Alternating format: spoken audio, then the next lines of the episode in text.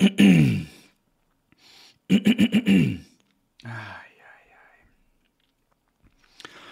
Uno aquí esperando el Elden Ring y resulta que se viene la Tercera Guerra Mundial. Chingados, no pueden esperar, güey. Ya iba a salir el Elden Ring, güey. ¿Cuál es la prisa de tener una guerra mundial, güey? La pueden tener literal cualquier semana, güey.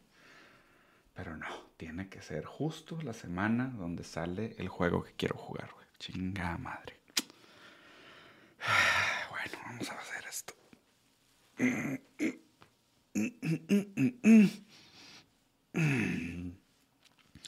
Ah, ok, ok.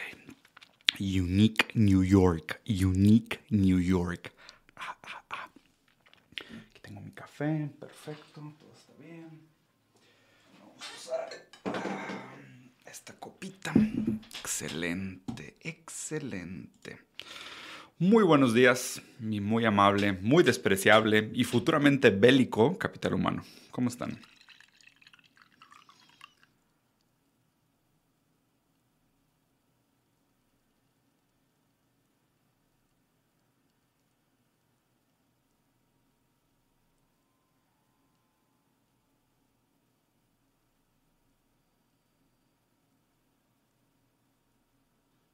No, no se quedó trabado tu video. Solo estaba teniendo flashbacks hacia el futuro de una potencial tercera guerra mundial. ¿Cómo están? Ay, güey. ¿Por qué? ¿Por qué esta semana tercera guerra mundial, güey? O sea, esta semana sale un juego muy importante que se llama Elden Ring del genio creativo Miyazaki, güey. Junto con el vato ese, el, el negligente, güey, Martin, que escribió Game of Thrones y abandonó la serie a mitad del camino para seguir escribiendo un libro que probablemente nunca vamos a leer, pero va a salir un gran juego que se llama Elden Ring y sale justo esta semana cuando empieza la Tercera Guerra Mundial. Así que Tercera Guerra Mundial, Elden Ring. Mm, compleja decisión, Capitán Humano, muy compleja decisión. Yo probablemente si empieza la Tercera Guerra Mundial voy a encerrar con mi familia y voy a jugar Elden Ring hasta que nos toque la bomba nuclear a ver qué tan lejos puedo llegar. Y voy a esconderme en el mundo de la fantasía como lo hacen muchos que eh, no entienden lo complejo que son estos temas. Pero bueno, Vamos a ver qué está pasando con el mundo. Eh, vamos a empezar con el país. Digo, la verdad es que no, no, hay, no hay muchas más noticias que, hablar de la Tercera Guerra Mundial, de la potencial Tercera Guerra Mundial. No le vamos a poner nombre todavía. Ah, tranquilos, calma. Calma. Necesitamos calma en estos momentos de tensión. Eh, Vamos a hablar de estos temas primero. Eh, la despenalización del aborto en Colombia, gran noticia. La verdad es que yo soy a favor de eh, la libertad de la mujer, de la decisión sobre su cuerpo. Eh, creo que es una decisión que, que, hace falta en muchos otros países latinoamericanos. La verdad es que todavía existe una diferencia abismal en el marco legal del tratamiento de la libertad que tienen las mujeres sobre su cuerpo y la, la que tienen los hombres sobre su cuerpo u otros géneros sobre su cuerpo. Entonces esto es un buen movimiento. Mis felicidades a la gente en Colombia. Un abrazo fuerte a todas las mujeres. Ojalá en más países latinoamericanos agarren este ejemplo y más países en el mundo agarren este ejemplo de la, de la importancia que es darle libertad a la mujer para decir qué hacer sobre su cuerpo.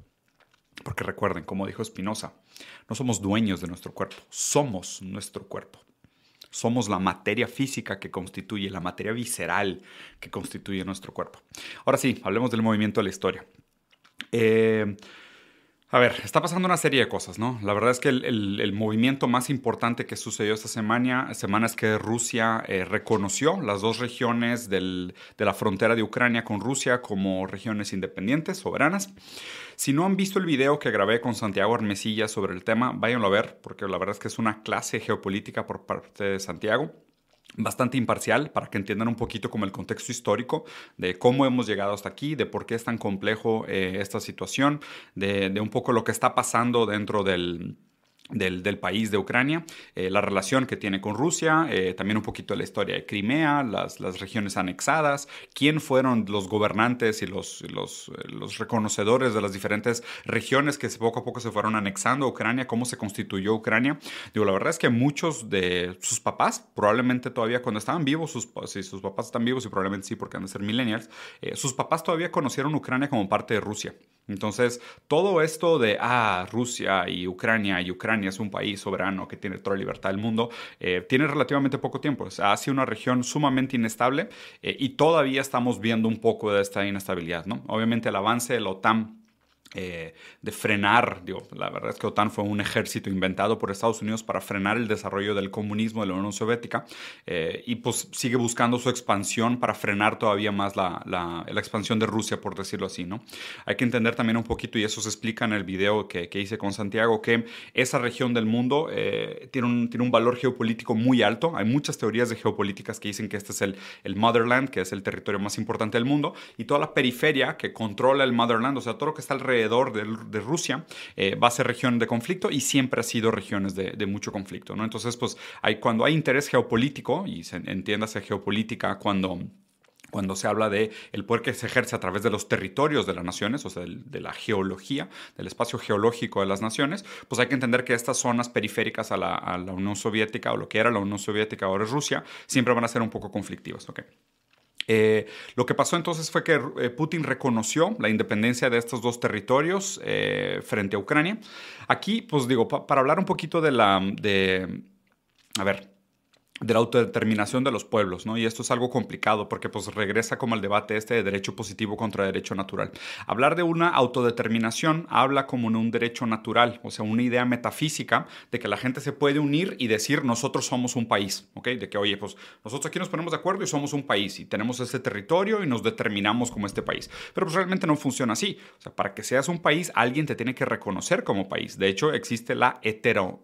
Eh, em, de, determinación, heterodeterminación en el sentido de que pues, otros países te tienen que reconocer como un país soberano y pues existen también pues, marcos legales dentro de los cuales positivamente se reconoce la capacidad de estos territorios de determinarse como libres, independientes, soberanos y lo que tú quieras. Pero no puedes ser simplemente pues, separatista, decir nosotros aquí nos, declaramos independientes y pues go fuck yourselves y aunque ustedes no nos reconozcan, nosotros hacemos bandera, himno y empezamos a sacar ejércitos, pues, pues no, no tiene, no tiene mucho sentido, ¿no? O sea, deberíamos de pensarlo mucho más como heterodeterminación determinado. Entonces, eh, y les quiero dar un, pequeño watch out aquí. Eh, obviamente eh, Rusia, pues tenía el, o sea, no tenía interés de meterse a Ucrania directamente, sino que pues está ahí como en la frontera, defendiendo su frontera en contra del desarrollo de la OTAN de entrar e integrar a, Ucrania a sus, a sus países en la lista, ¿no? Y aquí pues van a decir, bueno, pues digo, o la Ucrania tiene derecho de decir, pues quiero entrar a la OTAN, ¿ok? Pudiera ser que Ucrania tenga derecho a entrar a la OTAN, pero pues de hecho lo que dijo Rusia fue, donde se metan a Ucrania y traten de reanexar Crimea a Ucrania, que probablemente iba a ser el siguiente movimiento, ahí sí es donde yo, no, yo marco la raya, yo marco la guerra, ¿no? Entonces ahí es donde se empezó a poner tensa la cosa, porque pues Rusia anticipándose al movimiento de que pues Estados Unidos quiere anexar a Ucrania a la OTAN para poner misiles apuntando hacia Rusia, lo mismo que pasó con Turquía y Cuba durante la Guerra Fría. Y eventualmente su próximo paso iba a ser pues, tratar de reanexar Crimea, que ahí sí es donde Putin marcó la raya y decir, pues no, no, porque pues, Crimea, acuérdense que es un territorio muy estratégico, porque es la entrada hacia el mar que tiene, que tiene Rusia, es un punto sumamente estratégico que definitivamente no pueden, eh, no pueden prescindir de él, ¿no? Porque pues eso sí es lo que les comentaba, todo este sector que tiene una gran importancia geopolítica, que es lo que está alrededor de Rusia, obviamente también la relación que tiene Europa con el gas natural de, de, de, Rusia y demás, ¿no? Entonces, pues ahí es donde se complica mucho la situación. Eh, estas dos regiones de Ucrania, que ahora eh, Rusia reconoció como, como autónomas, son regiones que, digo, vayan, vayan a investigar. El, de hecho, en el video también ahí Santiago lo explicó muy bien, puso mapas con diferentes datos de la cantidad de gente que pues, habla ruso, tiene cultura rusa, tiene ascendencia rusa, o sea, prácticamente que se, se identifican como rusos, ¿no? Y que de hecho ellos quieren volver a anexarse con Rusia. Crimea fue un caso muy parecido. O sea, Crimea fue democráticamente reanexado a Rusia. O sea, es, pues murió muy poca gente. De hecho, creo que habían unos, unos grupos, pues, de hecho, fondeados, eh, protofascistas o inclusive fascistas abiertamente en la época del, anexo de Crimea, que fueron los únicos que tuvieron algún tipo de resistencia violenta. Pero a grandes rasgos, la, reintegración de Crimea a Rusia fue, fue bastante democrática, o sea, se dio por medios legales, ¿no? O sea, se dio de manera legal positiva, por decirlo así. Y el hecho de que Putin reconozca estas dos regiones como independientes, pues va más o menos en el mismo marco, como diciendo, pues esta gente, arriba del 80, creo que inclusive hasta el 90% de la gente habla ruso, no habla ucrano, se identifica como ruso, eh, tienen toda la cultura, tienen todos los hábitos y ellos quieren volver a ser parte o mínimo quieren establecerse como independientes, pues ahora los otros países, de la manera heteronormativa, eh, tienen que eh, reconocerlos como independientes, ¿no? O sea, entonces si los otros países reconocen a estas regiones como independientes, pues entonces pues ya tienen el derecho, por decirlo así, de, de hacer el proceso separatista, establecerse como nación soberana y demás, ¿no? Entonces aquí pues hay como un marco interesante de lo que pasa con estas regiones. Obviamente aquí la, la, manera como nos la plantean de hecho, por eso puse las noticias de hoy, ¿no? Pues digo, a fin, de cuentas, desde acá, desde, desde el país, a, la noticia que, que, me parece importante revisar es esta, ¿no? O sea, a fin de cuentas, ¿qué pasa con los ucranianos? Porque cuando hablamos de este conflicto en Ucrania, qué raro que siempre estamos hablando de Estados Unidos, de Europa, obviamente de Rusia, de Rusia, de repente alguien habla de China, pero pues hay que pensar en los ucranianos, o sea, ellos son los que más están sufriendo con todo esto, eh, sanciones, eh, intervenciones militares, muertes, ataques, ahorita no tienen ni luz ni agua. O sea, la verdad es que eh, ellos son los que menos se benefician de todo esto, ¿no? Eh, por parte de Rusia, pues digo, obviamente Rusia defendiendo mucho su postura. El, el, discurso que dio Putin ayer me pareció muy bueno. Digo, siempre lo he dicho, Putin me parece de estos líderes como más serios. Eh, digo, pues se podrán criticar muchísimas cosas de la manera como lleva su país, el, la discriminación a la comunidad LGBT, el, en fin, tiene unos valores conservadores con los cuales definitivamente no estoy de acuerdo, pero es un, libre, es un, es un líder bastante serio, ¿no? Tiene rasgos, algunos rasgos autoritarios que, que de nuevo no necesariamente quiere decir que sean malos, pero pues ha hecho muchísimo por su país o sea, lo que se ha logrado económicamente en Rusia en los últimos años, eh, dada las situaciones y el contexto histórico donde viene, la verdad es que sí hay que, hay que, hay que aplaudirle parte de su trabajo. Me parece que hay que matizarlo como grises y no nada más blanco y negro, ¿no? Como, ah, Putin es malo, Putin es bueno. Me parece que hay, hay un poco de todo, pero definitivamente su discurso ayer me pareció muy acertado, muy maduro, muy correcto. Eh, a diferencia de grandes partes de los discursos, por ejemplo, que hace Biden, que se siente como pura propaganda gringa de nosotros somos los buenos y vamos a llegar a liberar y, a proteger al pueblo de Ucrania y, auto, y dejarlos que, eh, que, sean libres, ¿no? Y, y, aquí, pues digo, pues hay que entender presentes históricos. O sea, cuántas veces la intervención americana en otros países ha llevado a una transición pacífica de poder. Y es pues, prácticamente nunca. O sea, es donde se mete Estados Unidos, pone regímenes autoritarios, eh, militares protofascistas o súper de derecha que acaban siendo pues estados proxies que responden a los intereses de Estados Unidos. O sea, Estados Unidos, díganme un ejemplo donde Estados Unidos haya metido mano, haya mandado fuerzas y que las cosas hayan quedado de que, güey, qué bueno que se metió Estados Unidos a este conflicto porque Estados Unidos después de que salió dejó este país mejor de lo que estaba antes. Los deja en la ruina, güey. O sea, no solo económicamente, sino bélicamente los deja en la ruina. Peor, prácticamente todos los países después de que se mete Estados Unidos acaban odiando a Estados Unidos. Van y les hacen atentados terroristas, ¿no? Entonces, piensa en el precedente histórico. Si Estados Unidos se considera como esta fuerza del bien que viene a arreglar el mundo y a poner orden y a imponer su libertad, porque la libertad es el único camino disponible y la democracia es la única manera que vamos a tolerar, muy democráticos de su parte, ¿no? Decir que la democracia es la única alternativa y muy libres de su parte decir que la libertad es la única alternativa, ¿no? Pero pues casi siempre que vienen y hacen estas intervenciones, vean cómo quedan los países. Entonces, pues el presente histórico realmente no es muy bueno. Eh, Definitivamente lo que a mi intención debería pasar es que pues, Estados Unidos tiene que bajarle a su imperialismo, pero muchísimo. O Estados Unidos es el país que todavía tiene estas ambiciones eh, súper de dominación global, que lo ejerce, pues tiene bases, más bases militares en cualquier otro lugar del mundo que otros países. Su inversión en, en fuerzas bélicas es descomunal comparada con la de otros países. Ayer posteé una gráfica comparando la inversión bélica de China contra la inversión bélica de Estados Unidos y es absurda. Y recuerden que Estados Unidos tiene 1.5 trillones de dólares de deuda hacia China. O sea, el país más libre y capitalista del mundo está endeudado con el país más comunista del mundo por 1.5 trillones de dólares. Gran deuda, gran deuda del capitalismo hacia el comunismo, gran deuda. Eh, pero pues claro, la gente que parte de esta premisa de que Estados Unidos es el bueno, pues es una postura muy infantil, muy de Hollywood, ¿no? De pensar que es que ellos son los buenos y están peleando contra los malos, ¿no? Entonces, pues digo, debería de acabarse la OTAN. O sea, la OTAN fue un ejército creado para frenar el desarrollo del comunismo soviético, que es como que, güey, o sea, ¿y ahorita qué busca? O sea, ahorita la OTAN se volvió como este ejército del imperialismo americano, ¿no? De, imponer su fuerza sobre el mundo. Eh, en términos de sanciones económicas, y es con lo que quiero terminar este video, porque no lo quiero hacer muy largo, y van 15 minutos, que es más o menos lo que quería terminar. Quiero terminar platicando un poco de esto, ¿no? De las, de las sanciones económicas. Eh, obviamente lo primero que hizo Estados Unidos como sanción económica hacia Rusia fue frenarle el uso del SWIFT. ¿no? Ya les había comentado mucho esto en análisis del año pasado, creo, que una de las herramientas más poderosas que tiene Estados Unidos para castigar el mundo y lo hace económicamente es el SWIFT. ¿no? Es, eh, tú no puedes hacer transacciones interbancarias usando mi sistema global de, intercambio de valor o de, moneda. ¿no? Eh, esto pues obviamente daña mucho porque afecta la velocidad de las transacciones, la prioridad que tienen los bancos en hacer transacciones internacionales, el uso del dólar como moneda, eh, como gold standard, como moneda internacional, como moneda global, como estándar eh, de moneda fiat. Y pues esto lastima mucho y imposibilita mucho la capacidad de estos países porque pues el comercio internacional a grandes rasgos todavía usa el dólar por el tema del petrodólar, la protección bélica que ofrece Estados Unidos a muchos países y el monopolio que tiene Estados Unidos sobre el SWIFT, que es este sistema interbancario digital internacional. Bueno, ¿esto qué, va, qué puede pasar? Digo, pues obviamente definitivamente va a sufrir Estados Unidos y aparte que, va a sufrir eh, Rusia, de Estados Unidos definitivamente también, pero va a sufrir Rusia. Estados Unidos, quién sabe, porque luego también siempre que hacen guerras el valor de las acciones de las empresas eh, militares sube, el gasto sube, la deuda también, pero pues a fin de cuentas la economía puede acabar un poco mejor. Con crecimiento de deuda, pero puede acabar la economía gringa un poco mejor. La guerra hace bien económicamente. Acuérdense, si es bueno para el capital, es malo para los seres humanos. Y si es malo para los seres humanos, es bueno para el capital.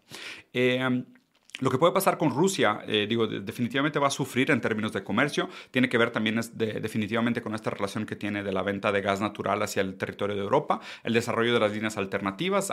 ¿Quién va a ser el vendedor de gas natural para Europa en caso de que se frene eh, la venta de Rusia y cómo van a quedar los precios? Obviamente esto va a afectar el precio de algunas cuentas de la población europea, en, fin, además de muchísimas otras cosas peores, ¿no?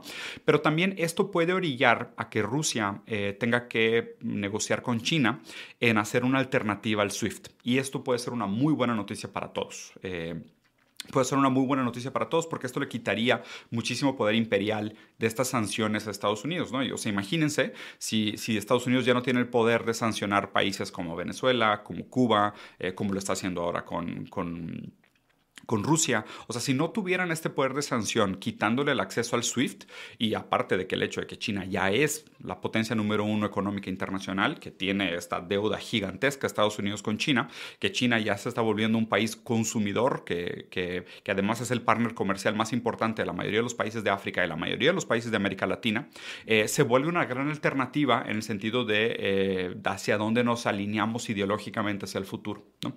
Si Luego les voy a hacer un video porque es el que tengo pendiente esta semana sobre la, filosofía y la historia universal de Hegel, que es cómo, cómo funciona un poco la, noción de Hegel de la dialéctica de la historia, ¿no? de cómo eh, se pasan estos procesos de transición de poder en búsqueda de la, de la, manifestación del espíritu de su mayor libertad. Entonces, pues esto al fin de cuentas sería una alternativa de mayor libertad. Si, si hoy no tenemos alternativa más que usar el SWIFT de Estados Unidos en su manera muy imperial de tratar de dominar el mundo y postularse como la policía del mundo y la única fuerza, fuerza del bien, desmantelando matizando todo y dejando todas estas pequeñas ambigüedades al, a, un tipo de imposición moral que viene desde, desde Estados Unidos hacia el mundo, eh, el hecho de que, Estados, de que China y Rusia puedan alinearse y crear un sistema alternativo digital, pues pudiera ser una muy buena noticia para el mundo, porque pues así existiría mayor libertad y diversidad de decir, bueno, pues yo me quiero alinear con, con otro tipo de, de, de postura ideológica que no sea la tradicional imperial americana, esta socialdemócrata idiota que pues ya, ya mostró sus límites, ¿no? O sea, ya llegó en, en, en muchos sentidos a sus límites. Por último, para matizar este tema, eh, digo, sé que la gente que me escucha no necesariamente está de acuerdo con mis posturas, ¿no? Y les voy a dejar esta reflexión para que lo piensen un poquito. Traten de comparar esto que está pasando con Ucrania en el sentido de la autodeterminación de estas dos regiones de Ucrania, que a grandes rasgos se identifican como rusas, o que más bien no se identifican como ucranianas, ni siquiera que se identifiquen como rusas, pero no se identifican como ucraniana y quieren ser reconocidas por otros países para tener legítimamente, o más bien positivamente, la posibilidad de declararse soberanas, y ahora Rusia los declaró como eh, los conoció como estados soberanos, piensen un poco en la situación de Taiwán. Eh, la relación que tiene Taiwán con China. ¿no? Digo, no, es, no es exactamente lo mismo porque hay un contexto histórico también de lo que hizo Inglaterra, de dejarle este tiempo de país eh, eh, autónomo después de que, también, después de que salió la, la intervención inglesa del, del, territorio y de como que quiso dejar este periodo para que respirara y se desarrollara un poco versus el claim que pudiera o no tener China sobre Taiwán. Entonces piensen un poquito esto, ¿no? O sea, como, o sea, como Estados Unidos ahorita, digo, Estados Unidos que es tan pro Taiwán y tan crítico de China y ahora está crítico de Rusia y protegiendo la integridad de Ucrania. Es como que, ¿cómo? ¿Y por qué no proteges la integridad de China? Siendo que pues ahí también Inglaterra fue el que se salió y dejó a Taiwán cuando realmente todo era un solo territorio que originalmente era chino, ¿no? O sea, es como que aquí no vas a dejar que Rusia reconozca la integridad de estos territorios. O sea, pregúntenselo. O sea, pregúntense por qué la narrativa gringa es tan conveniente eh, en, pues en, lo que ellos quieren, o sea, en lo que les ayuda a construir su, su visión del mundo y pues obviamente sus intereses económicos. Muy bien, capítulo 1. Los dejo por aquí, 20 minutos de live review de noticias, que me parece que es suficiente para un buen martes en la mañana. Dejen aquí abajo sus comentarios, piquen a los botoncitos, like, subscribe y todas las cosas que están acá. Y nos vemos muy pronto. Les prometo esta semana hacer un video, que no sé si va a ser por aquí o si lo voy a hacer live por Instagram y luego lo subo acá a YouTube, sobre la filosofía de la historia universal de Hegel que es el segundo rant que me voy a aventar sobre el, el posgrado que estoy haciendo en teoría crítica. Cuídense, hasta luego.